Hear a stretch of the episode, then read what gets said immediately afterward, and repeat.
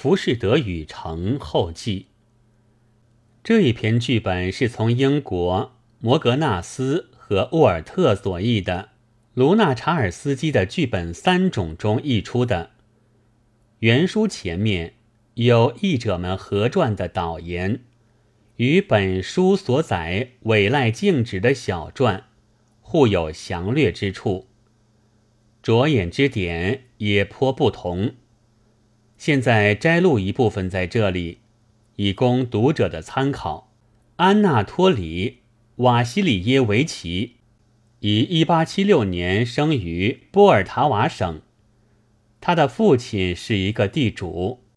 卢纳卡尔斯基族本是半贵族的大地主系统，曾经出过很多的治使者。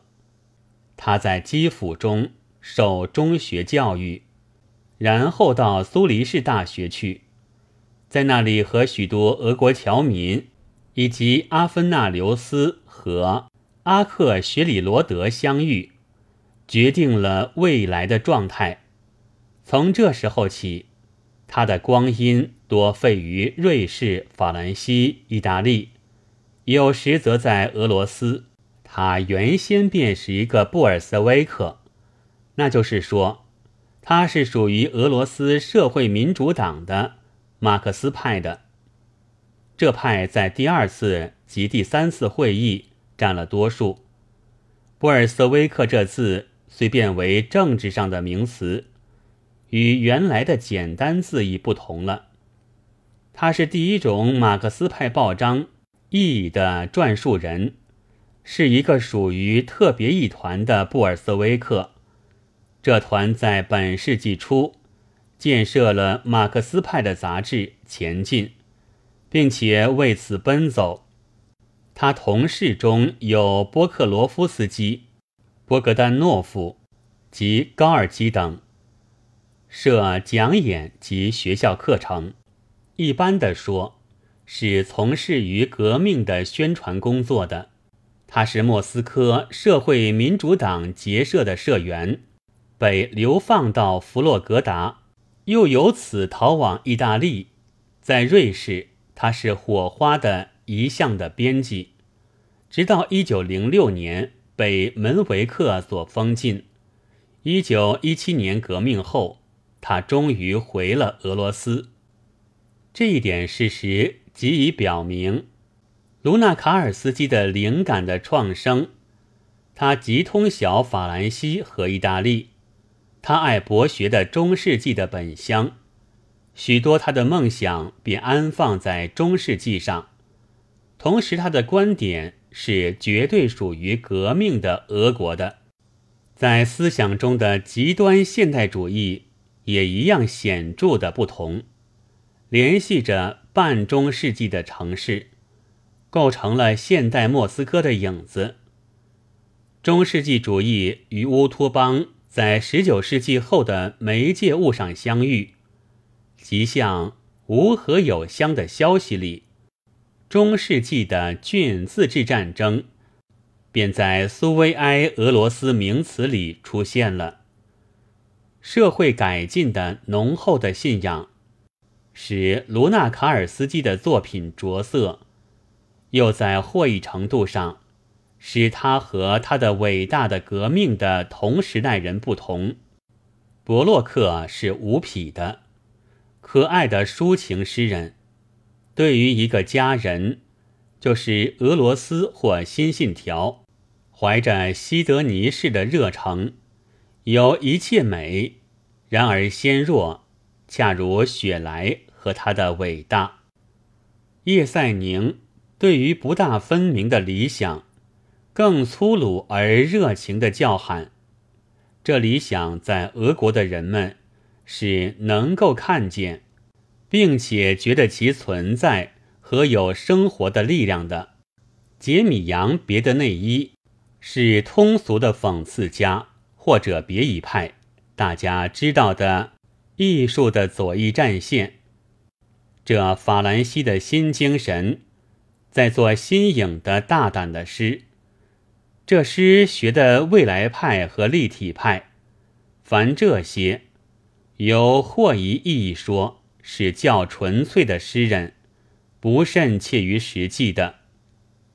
卢纳卡尔斯基常常梦想建设，将人类建设得更好，虽然往往还是复故，所以从或一意义说，他的艺术是平凡的。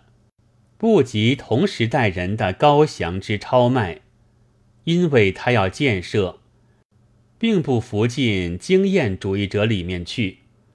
至于伯洛克和别雷，是经验主义者一流，高超而无所信仰的。卢纳卡尔斯基的文学的发展，大约可从一九零零年算起。他最先的印本是哲学的讲坛，他是著作极多的作家，他的三十六种书可成十五巨册。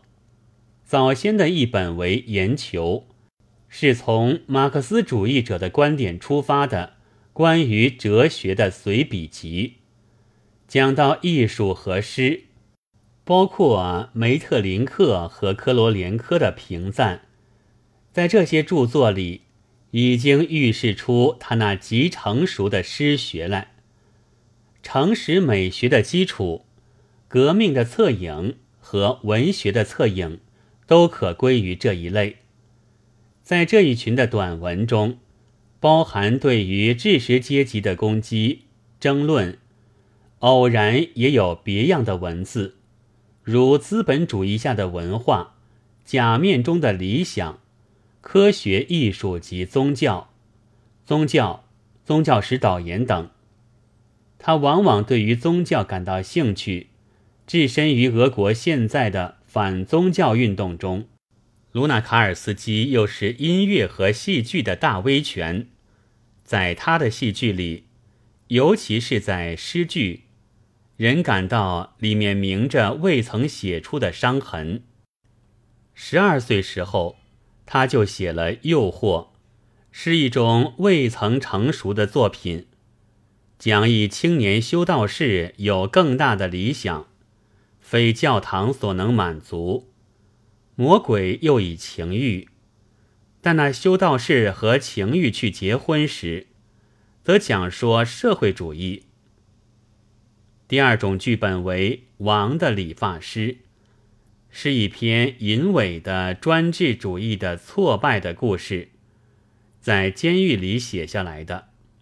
其次为《浮士德与城》，是俄国革命程序的预想，终在一九一六年改定，初稿则成于一九零八年，后作喜剧，总名《三个旅行者和他》。麦琪是一九一八年作。一九一九年就出了《闲人华西里》及《伊凡在天堂》，于是他试写历史剧《奥里弗·克伦威尔和托马斯·康派内拉》，然后又回到喜剧去。一九二一年成《宰相和铜匠》及被解放的《堂吉诃德》，后一种是一九一六年开首的。熊的婚仪则出现于一九二二年。就在这同一的英译本上，有作者的小序，更详细的说明着他之所以写这本《浮士德与城》的缘故和时期。无论哪一个读者，当他知道歌德的伟大的《浮士德》。就不会不知道我的《浮士德与城》是被《浮士德》的第二部的场面所启发出来的。在那里，歌德的英雄寻到了一座自由的城，这天才的产儿和他的创造者之间的相互关系，那问题的解决在戏剧的形式上，一方面是一个天才。和他那种开明专制的倾向，别一方面则是德莫克拉西的这观念影响了我，而引起我的工作。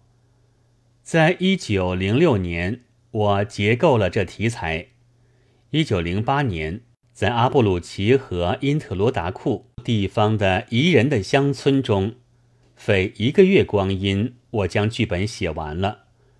我搁置了很长久，至一九一六年，在特别优美的环境中，日内瓦湖的圣莱格这乡村里，我又做一次最后的修改。那重要的修改，即在竭力的裁剪。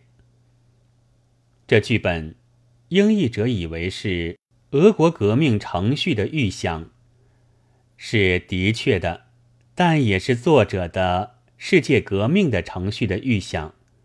浮士德死后，戏剧也收场了。然而，在实证美学的基础里，我们可以发现作者所预期于此后的。一部分的情形，新的阶级或种族，大抵是发达于对于以前的支配者的反抗之中的，而且憎恶他们的文化是成了习惯，所以文化发达的事实的步调，大概断断续续，在种种处所，在种种时代，人类开手建设起来。而已达到可能的程度，便轻于衰颓。这并非因为遇到了客观的不可能，乃是主观的可能性受了害。然而，最为后来的世代，却和精神的发达及丰富的联想、评价原理的设定、历史的意义及感情的生长一同，愈加学着客观的。来享受一切的艺术的，于是西雅片者的一语式的华丽而奇怪的印度人的茄兰，压人的沉重的失了繁逸的色彩的埃及人的庙宇，希腊人的雅致，哥蒂克的法乐，文艺复兴期的暴风雨式的享乐性，在他都成为。能理解有价值的东西，为什么呢？因为是新的人类的这完人，与人类的东西，什么都是无所关心的。将祸种联想压倒，将别的联想加强，完人在自己的心里的深处，唤起印度人和埃及人的情绪来。能够并无信仰而感动于孩子们的祷告，并不可恤；而欣然移情于亚契莱斯的破坏的愤怒，能够沉潜于浮士德的无底的深的思想中，而以微笑凝跳着欢愉的笑剧和滑稽的喜歌剧。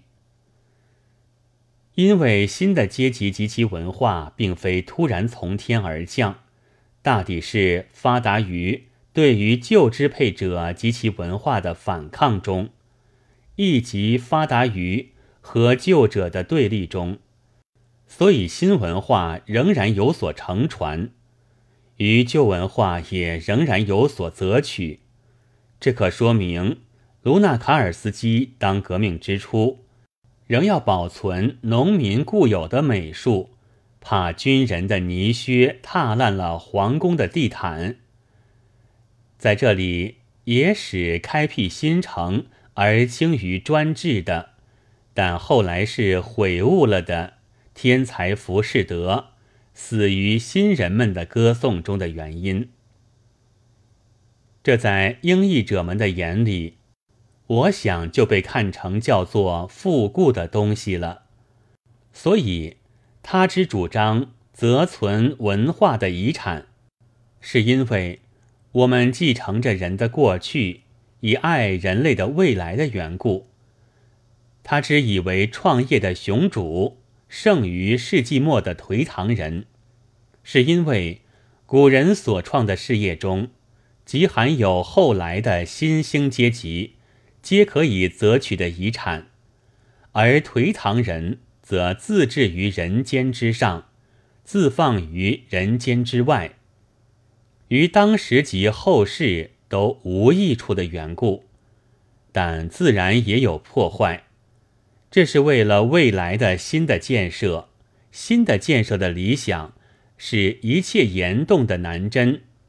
倘没有这而言破坏，便如未来派，不过是破坏的同路人；而言保存，则全然是旧社会的维持者。